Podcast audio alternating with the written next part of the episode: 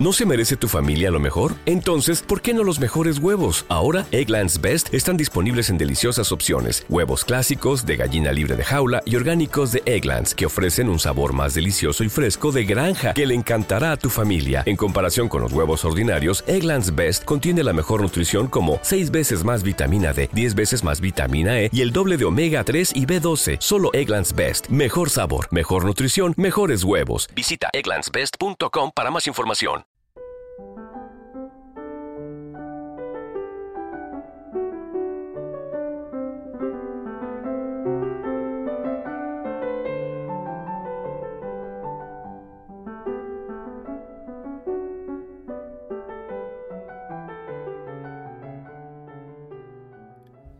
De la Tourette, alumno de Charcot, describió el asombroso síndrome que hoy lleva su nombre en 1885. El síndrome de Tourette, Tourette, como se le denominó inmediatamente, se caracteriza por un exceso de energía nerviosa y una gran abundancia y profusión de ideas y movimientos extraños. Tics, espasmos, poses peculiares, muecas, ruidos, maldiciones, imitaciones involuntarias y compulsiones de todo género, con un humor extraño y juguetón y una tendencia a juegos de carácter extravagante y bufonesco. En sus formas superiores, el síndrome de Tourette afecta a todos los aspectos de la vida instintiva, imaginativa y afectiva. En sus formas inferiores, y quizás más comunes, puede haber poco más que impulsividad y movimientos anormales, aunque parezca, incluso en este caso, un elemento de rareza. Este síndrome fue perfectamente identificado y minuciosamente descrito en los últimos años del siglo pasado, que fueron años de una neurología amplia que no vacilaba en unir lo orgánico y lo psíquico. Para Tourette y sus colegas era evidente que este síndrome constituía algo así como una posesión del individuo por instintos e impulsos primitivos, pero también que se trataba de una posesión con una base orgánica, de un trastorno neurológico muy definido, aunque todavía por descubrir. En los años que siguieron inmediatamente a la publicación de los primeros artículos de Tourette, se detallaron varios centenares de casos de este síndrome. Nunca se hallaron, sin embargo, dos casos que fueran exactamente iguales, se hizo evidente que había formas suaves y benignas y que había otras de una violencia y un carácter grotesco terribles.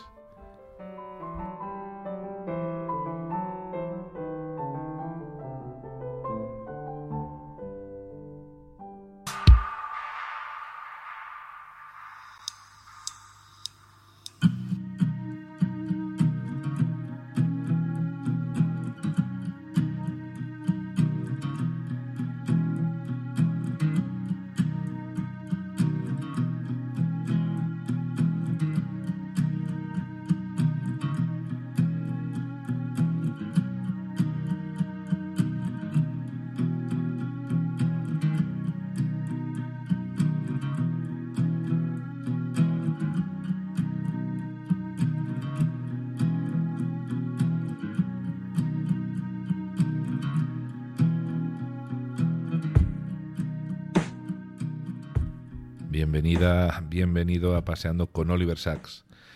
Por si no lo sabes o por si se te ha olvidado, yo me llamo Víctor Galván y no es que esto sea muy importante para pasar un rato conmigo en este episodio, pero la cortesía no, no está de más.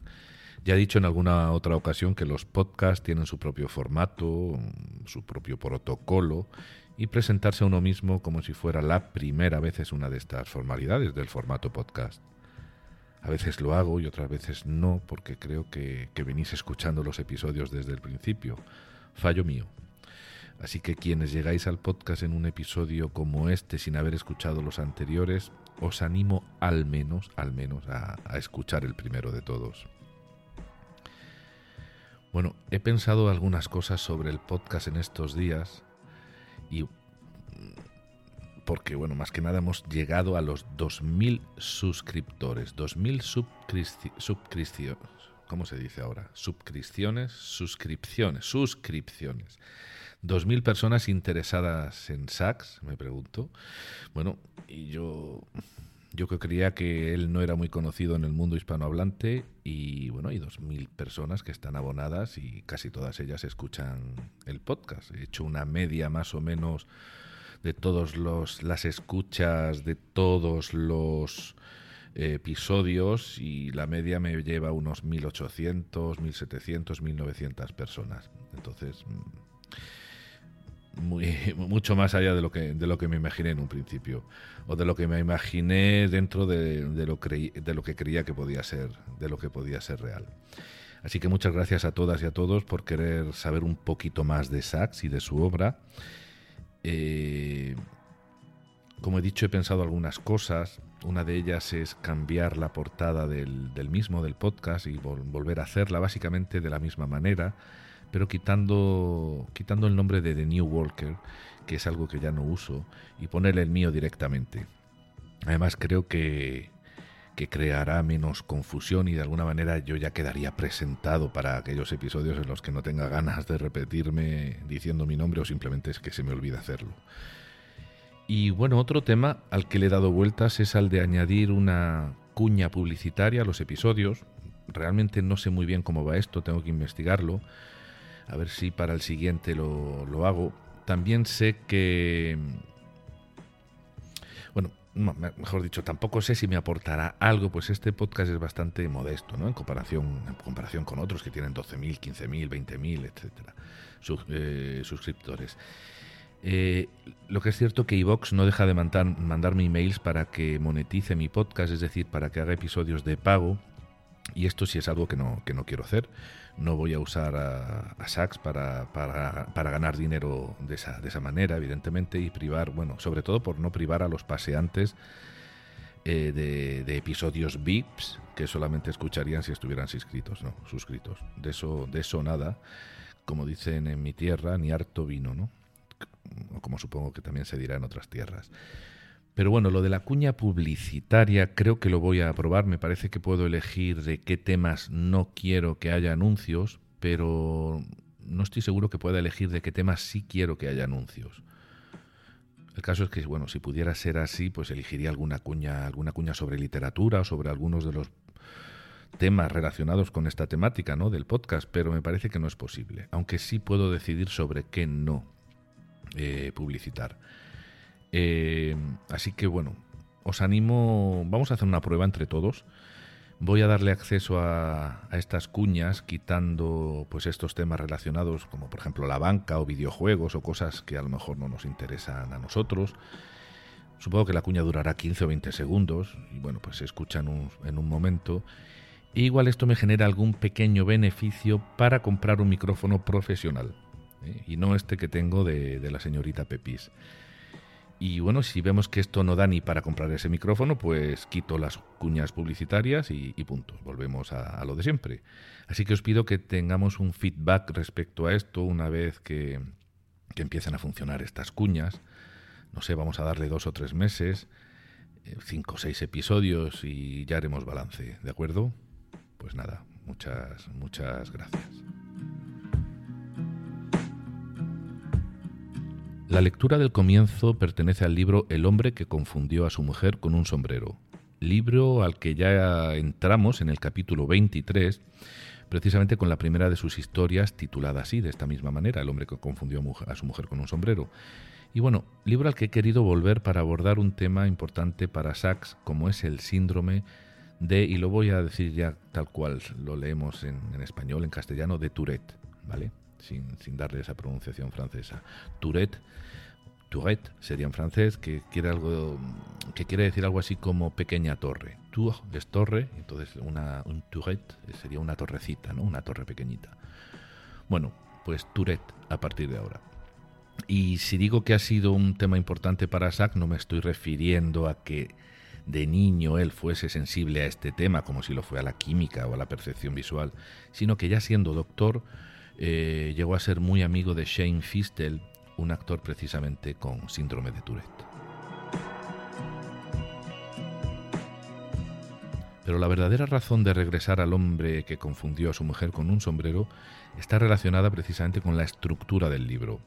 Si hacemos un poco de memoria, en el capítulo 23 dijimos que la neuropsicología siempre se encargó de los déficits y no tanto de los excesos. Bueno, pues aquí vamos a desarrollar esto un poquito más. Empezando por decir que este libro tiene cuatro partes.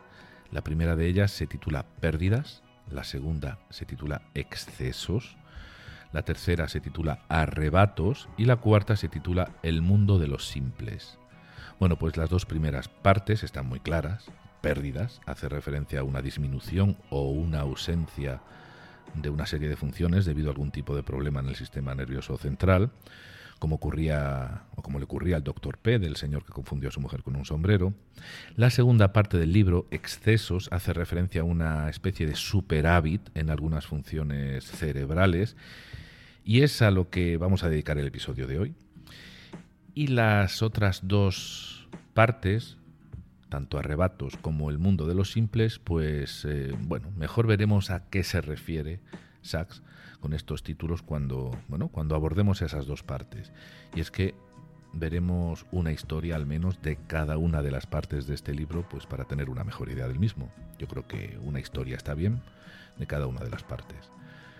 Y el resto de las historias, pues ahí están esperando a que las leamos en, bueno, en esa maravillosa soledad que se disfruta siempre con la lectura.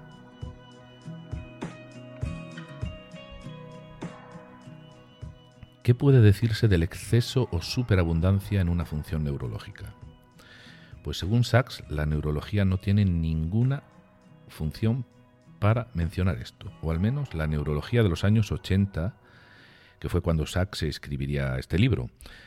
En realidad Sachs se refiere a la neurología mecanicista, que considera que o bien la función es normal o es deficiente e incompleta. Por lo tanto, una enfermedad que es efervescente o fructífera desafía los conceptos básicos mecanicistas de la neurología. Y es por esta razón, por este carácter de exceso, que no se le ha prestado la atención que se merecen es muy curioso lo que dice Sachs, y es que la psiquiatría sí que le ha prestado atención a estos excesos, y dentro de la anatomía y de la patología también, dándole nombres como manías, hipertrofias, teratomas, etc. Y habría que llegar hasta estos días de los años 80, en donde Sachs escribe este libro, para encontrar al menos un neurólogo que acepte considerar al menos un exceso. Eh, bueno, curiosa esta aseveración tan radical dicha por Sachs.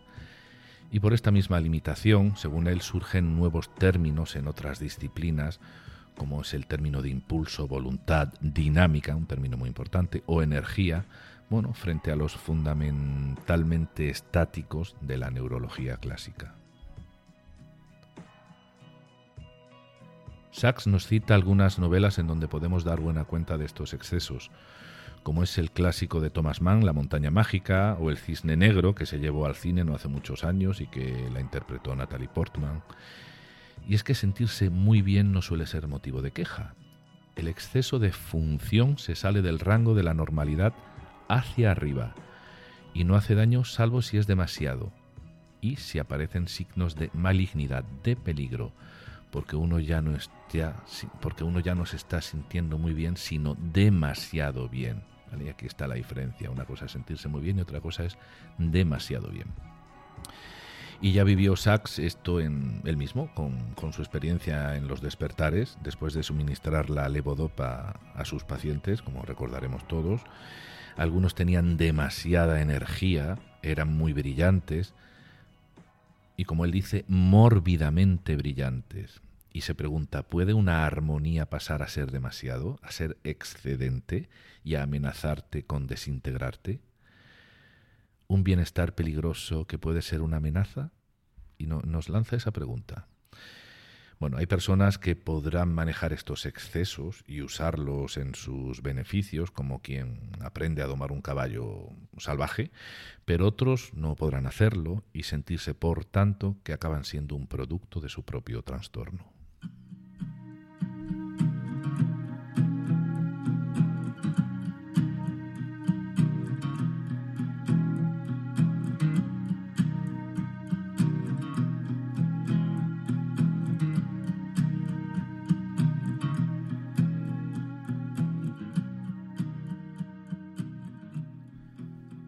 Solo soy Tix, nada más que Tix, dice Ray. ¿Y quién es Ray? Pues vamos a descubrirlo en unos instantes, porque antes vamos a ver en, muy poquitas líneas quién es ese Charcot, se escribe Charcot, quién es ese Charcot que como hemos escuchado en la lectura inicial era profesor, profesor de Gilles de la, de la Tourette, ¿no? Vamos a llamarlo a partir de ahora Charcot. Eh, ¿Nos hace falta saber quién es Charcot para hablar de Tix? Pues no, pero es que fue profesor de demasiada gente eminente y, creo que deberíamos saber un poquito, un poquito quién es. Y bueno, pues no hace falta buscar más lejos de la Wikipedia, nos da suficiente información para saber que Jean-Marie Charcot, Charcot nació en 1825 y murió en, 1800, en 1983 fue un neurólogo francés, profesor de la Clínica de Enfermedades Nerviosas de la Facultad de Medicina de París. Fue el descubridor de la esclerosis lateral amiotrófica. Y bueno, en aquellos años las enfermedades nerviosas englobaban muchas enfermedades, muchas que hoy en día ya tienen su nombre están delimitadas y espero y supongo que con los años venidores, venideros se discriminen más y se conozcan aún mejor. Pero Charcot no fue solo maestro de Gilles de la Tourette, sino que también lo fue de Freud y de Babinski. Entonces, bueno, a Freud lo conocemos todos por lo famoso que es. Estudió con Charcot en, el Hospital de la Salpêtrière de, de París. Estudió la hipnosis y la, y la histeria. Una vez más, se le llama o se le llamaba histeria a lo que hoy se conoce con un gran número de enfermedades mentales. Y la otra persona, Babinski, bueno, quizás es medio menos mediático que Freud, pero aportó al mundo el conocido reflejo de Babinski, que es cuando el recién nacido estira ese reflejo que hacen los recién, los recién nacidos cuando estiran y giran los pies hacia adentro cuando se les roza el empeine ¿no? exterior. Bueno, pues este reflejo junto a otros forman parte de, forman parte de la exploración del, del recién nacido, del neonato, para descartar algún problema en el sistema nervioso reflejo que por otro lado va desapareciendo a partir del año si todo va bien conforme a, bueno, al propio desarrollo del, sistema nervioso. ¿Y qué nos dice Sachs de todas estas eminencias aquí reunidas? ¿Eh? Babinski, Freud, Tourette. Bueno, pues que fueron los últimos de su profesión en tanto en cuanto tuvieron una visión conjunta del cuerpo y del alma del ello y del yo, todo junto. Porque en el cambio de siglo, del 19 al 20, se produjo una escisión dejando a la neurología sin alma y a la psicología sin cuerpo. Fijaos qué interesante, a la neurología sin alma y a la psicología sin cuerpo. Y se quedó, por tanto, sin aclarar y sin investigar qué era aquello del síndrome de Tourette. Sachs hace una conexión entre la encefalitis letárgica y los despertares de los pacientes con el síndrome de Tourette. Y es que por aquella época el Washington Post se interesó por las publicaciones de Sachs sobre los despertares y Sachs en una entrevista en, este periódico insistió en que sus enfermos postencefálicos tenían muchos tics. Y el periódico entonces consideró el tema interesante y decidió publicar un artículo sobre tics mencionando a Sachs. A partir de esta publicación, Sachs recibió muchas cartas de gente contándole sus casos y pidiéndole cita médica, y de entre todos ellos Sachs accedió a ver a Ray, que tenía síndrome de Tourette. Hasta esa fecha, Sachs, o sea, al momento, hasta el momento de haber visto a Ray por primera vez, pues Sachs había leído que la incidencia de Tourette era de una en un millón, pero precisamente al ver a Ray comenzó a afinar su radar Tourette y comenzó a ver en las calles de Nueva York, en cuestión de un día o dos o tres, a gente con esos síntomas en muy, pues sí, en muy corto periodo de tiempo. Y bueno, la, Sachs se lanzó una hipótesis a sí mismo y se dijo, ¿será que el síndrome de Tourette es muy común, pero no se identifica? Y una vez identificado se le ve fácil y constantemente. Bueno, dicen esto, ¿no? Que cuando una señora está embarazada solo ve embarazadas por, por la calle. Yo recuerdo que cuando anduve muy cojo en silla de ruedas y con bueno, muy impedido, cojo, silla de ruedas y, con muletas en la calle. Yo solamente veía gente con problemas de movilidad y quizá la memoria se, se, va afinando, ¿no? Así que es muy probable que Sachs, justo después de haber consultado, consultado a Ray, pues comenzase a ver en las calles de Nueva York Tourette's por todos los sitios.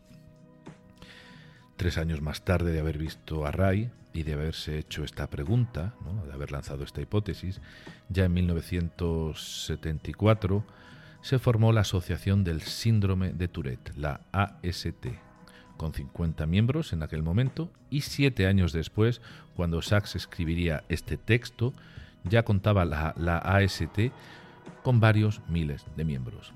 Así que sí, que había más Tourettes de los que se pensaba. Parece ser que se había, se había confirmado la hipótesis de Sachs. Y bueno, pues como cualquier otra asociación seria, la AST investigó el síndrome desde varias perspectivas, desde la fisiológica, de la sociológica y hasta de la lingüística. Y es curioso que haya una perspectiva lingüística para este síndrome, porque se ha llegado a estudiar hasta la gramática y la semántica de los tics, algo que bueno, a mí me parece fascinante y parece ser que se han descubierto, descubierto verdaderas joyas sobre la naturaleza y el significado que esas maldiciones y palabras malsonantes que lanzan los Tourettes eh, acompañando a esos, a esos tics, ¿no? Pues que, que signifiquen realmente algo, ¿no? Y algunos de estos tics son, y palabras son demasiado, demasiado violentas porque así es el síndrome de Tourette. No solo contiene tics faciales o con el resto del cuerpo, sino que se acompañan con verbalizaciones, con improperios, con maldiciones, con palabrotas a la vez que, se ejecuta el tic. Así que estas actividades realizadas por la AST abrieron la, la marcha en la, en la tarea de descubrir la causa de la enfermedad, convirtiéndose sus miembros no solamente en agentes activos e impulsores de la investigación de su propio mal, sino también impulsores de su propia curación.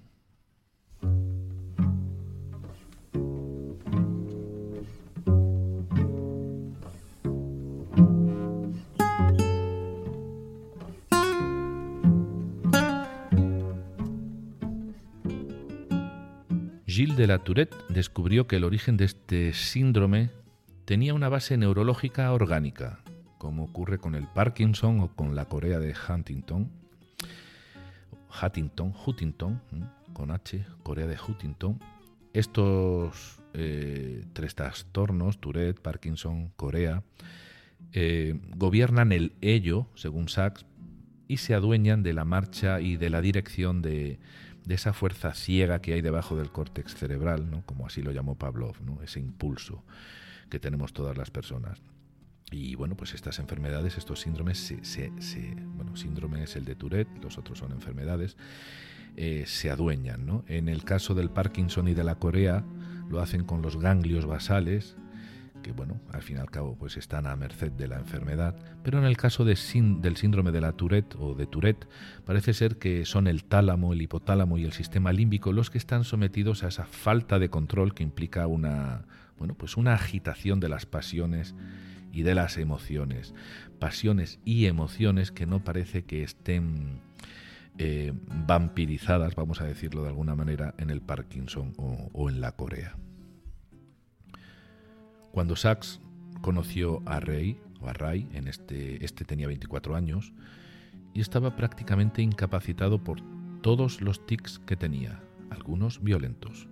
Los sufría desde los cuatro años pudo acabar sus estudios medios y pasar por la universidad, pero no sin perder a muchos de los amigos con los que se encontraba por el camino. Los tics lo hacían ser descarado, inteligente, tosco. A veces su matrimonio peligró cuando en momentos de excitación sexual no podía refrenar expresiones, expresiones como joder, mierda. Y bueno, pues solamente hay que imaginárselo. Eh, tenía gran sensibilidad musical y era un fiera con la batería. Su Tourette hacía que fuese un virtuoso de la batería, de este instrumento, de la misma manera que lo era con el ping-pong, ¿no? Eh, provocando, haciendo tiros nerviosos muy súbitos y muy certeros. Y al parecer solo se veía libre de tics tras, tras el coito o durante el sueño o cuando cantaba o nadaba. Cuando hallaba, eso que Sachs ha, comentado muchas veces, esa melodía cinética interna, y bueno, pues solo, solo entonces estaba libre de, tensión y estaba libre de, de tics.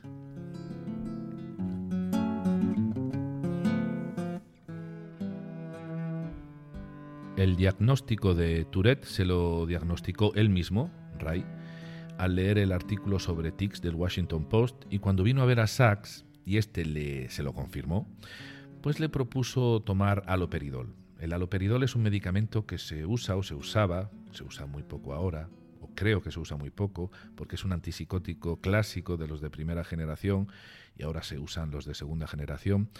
Así que bueno, probaron con una dosis muy pequeña y se volvieron a ver un tiempo más tarde en una revisión y Ray le dijo que el aloperidol lo había desequilibrado por completo, alterando su velocidad, sus rápidos reflejos, incluso esas puertas giratorias que adornan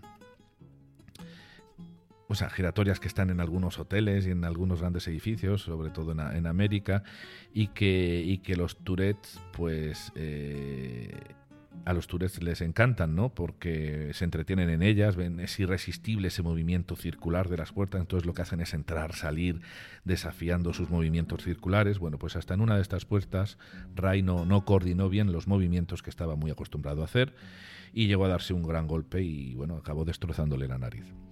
Así que, bueno, no es que los tics hubiesen desaparecido con el medicamento, sino que muchos de ellos lo que habían hecho habían sido convertirse en algo muy lento. El tic seguía existiendo, pero era un tic muy lento. Y había veces, incluso en donde el tic se bloqueaba en medio de una ejecución. Y después de un bloqueo, durante unos segundos, pues Ray pues, podía conseguir y acabar de, de determinar la, la secuencia de ese tic. Supongamos que Supongamos que puede usted quitarme los tics, doctor, le dijo Ray decepcionado. ¿Y qué me quedaría? Yo estoy formado por tics, nada más. Así se definía Ray. Él se definía como el tiqueur ingenioso.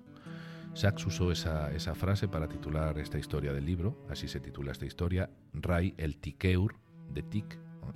En francés se suele poner la terminación EUR, entonces pues es, digamos una palabra que se ha francesado el tiqueur ingenioso. Eh, algo así como Ray, el que tiene tics ingenioso. Bueno, y no sabía muy bien si Ray no sabía muy bien si aquello era un don o una maldición. Lo que es cierto es que después de la decepción del aloperidol, llegó a decir que, que creía que no podía concebir su vida sin su turetismo. Sachs se acordó de sus pacientes posencefálicos cuando algunos eh, lograron un equilibrio existencial o una estabilidad de vida en donde pudieron hacerla compatible con sus desequilibrios funcionales, Sachs se acordó de ellos y entonces lo que hizo Sachs, visto que el, aloperidol pues, no había funcionado o Ray no lo había asimilado, como a Sachs le hubiera gustado, entonces Sachs le propuso que, bueno, de verse una vez más a la semana durante tres meses iban a trabajar juntos. El trabajo de estos tres meses consistió en investigar juntos, en charlar, en trabajar, en hablar de la mente, en dialogar, en pensar, imaginar una vida sin el turetismo, o sea, sin el síndrome de Tourette, y bueno, trataron de aflorar toda, toda esa vida que nunca Ray pudo tener por su condición, y trabajaron las imágenes pues de una personalidad sin Tourette, cómo sería él con una personalidad sin Tourette, para que Ray pudiese eh, asimilarlo, al menos mentalmente. Bueno, pues era algo que estaba demasiado escondido en su ser y había que ir a buscarlo, había que sacarlo. Así que cuando Sachs volvió a tratar a Ray con más adelante, después de estos tres meses, con la misma cantidad de aloperidol que la primera vez, este respondió mucho más allá de lo que el propio Sachs podría haber imaginado. Se vio casi libre de tics y sin tantos efectos adversos desagradables como los que sí tuvo antes. Dice Sachs que los efectos del aloperidol fueron milagros, pero solo únicamente cuando Ray se permitió el milagro. Y la palabra milagro aquí está desprovista, bueno, pues no lo podemos imaginar, de toda índole mágica o de toda índole religiosa. Y es milagro porque, bueno, porque un medicamento que antes no había funcionado del todo, ahora sí que lo hacía porque, porque Ray había trabajado una serie de elementos y se, sentía preparado para dejar a, a un lado su turetismo. No habría podido hacerlo o no habría podido conseguirlo sin esos tres meses de preparación intensa, de meditación y de un análisis profundo de entender que podría no depender de su exótica enfermedad.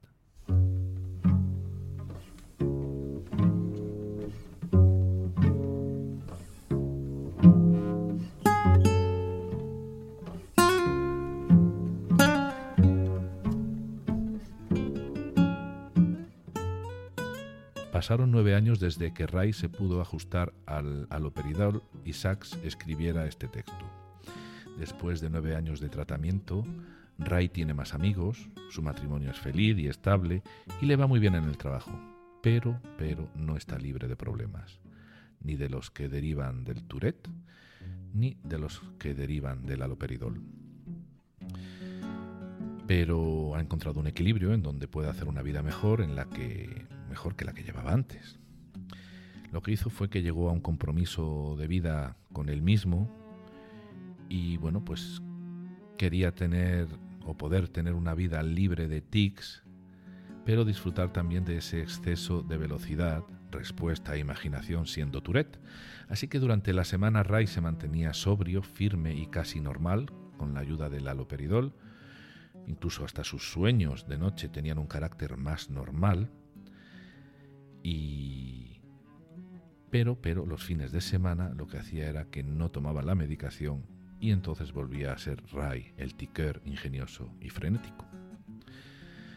Veamos cómo Ray lo explica con sus propias palabras.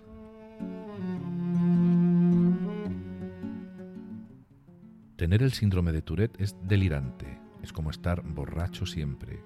Con el aloperidol todo es tedioso, uno se vuelve normal y sobrio, y ninguna de las dos situaciones es de verdadera libertad. Ustedes, los normales, que tienen los transmisores adecuados en los lugares adecuados, en los momentos adecuados, en sus cerebros, tienen todos los sentimientos, todos los estilos, siempre a su disposición. Seriedad, frivolidad, lo que sea más propio. Nosotros, los que padecemos turetismo, no nos vemos forzados a la frivolidad por nuestro síndrome, síndrome y nos vemos forzados a la seriedad cuando tomamos aloperidol. Ustedes son libres, tienen un equilibrio natural. Nosotros hemos de sacar el máximo partido de un equilibrio artificial.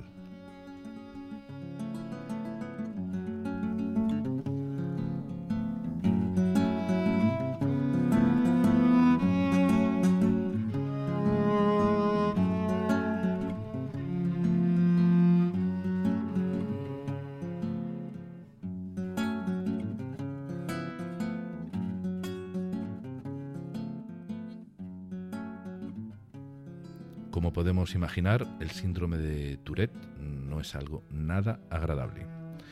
Hay varios grados y los más fuertes pueden llegar a ser violentos para uno mismo y también para sus cuidadores, si es que estas personas están bajo cuidado, que algunos, algunos los que sufren o los que lo sufren en mayor grado, pues sí, sí que lo necesitan. He estado revisando algunos vídeos de casos de Tourette en YouTube, hay muchos, eh, entonces no te voy a cargar con enlaces, puedes simplemente poner síndrome Tourette y en YouTube y verás todos los que quieras. Lo que sí voy a hacer va a ser dejarte en la descripción un enlace a, una miniserie, creo que son dos o tres vídeos, de un pequeño documental en donde podrás ver a Sachs interactuando con su amigo Tourette y actor Shane Fistel. Y, y bueno, al fin y al cabo es alguien que ha podido desarrollarse, que ha podido hacer una vida a pesar de su problema, pero simplemente observando a Shane Fistel interactuar con Sachs o incluso en la calle o con su propio padre, que no lo deja, lo machaca, lo tira y el padre le dice, anda, déjame un poquito, déjame que hoy estoy bien y él ah, se ríe, se ríe, lo tira hacia él y lo vuelca no puede controlarlo, no puede controlarlo, aún sabiendo que el padre pues no se encuentra bien, que le duele el cuerpo, le duelen los huesos, se ve a un hombre muy mayor, pero él no para. Pues imaginaos esto, pues toda una vida, ¿no? Haciéndolo. Y este no es uno de los casos más, más extremos. Bueno, pues si quieres, eh, accedes al, enlace que te voy a dejar en YouTube y, simplemente lo, observas. Y, bueno, verás como Shane eh, pues no puede dejar de tocar todo lo que es intocable, ¿no? por, por decirlo así. Pues nada, me queda preguntarte si conocías este síndrome, más allá de lo que hayas visto en televisión o hayas leído. ¿Hay alguna película que trata este síndrome? Eh, no sé si conoces algún caso y si es así, quizá lo quieres compartir. Ya sabes que lo puedes hacer aquí. Y bueno, pues después de varios episodios dedicándonos a síndromes y a síndromes y a otras cositas, eh, creo que va llegando la hora de ir en busca de Sachs a su autobiografía.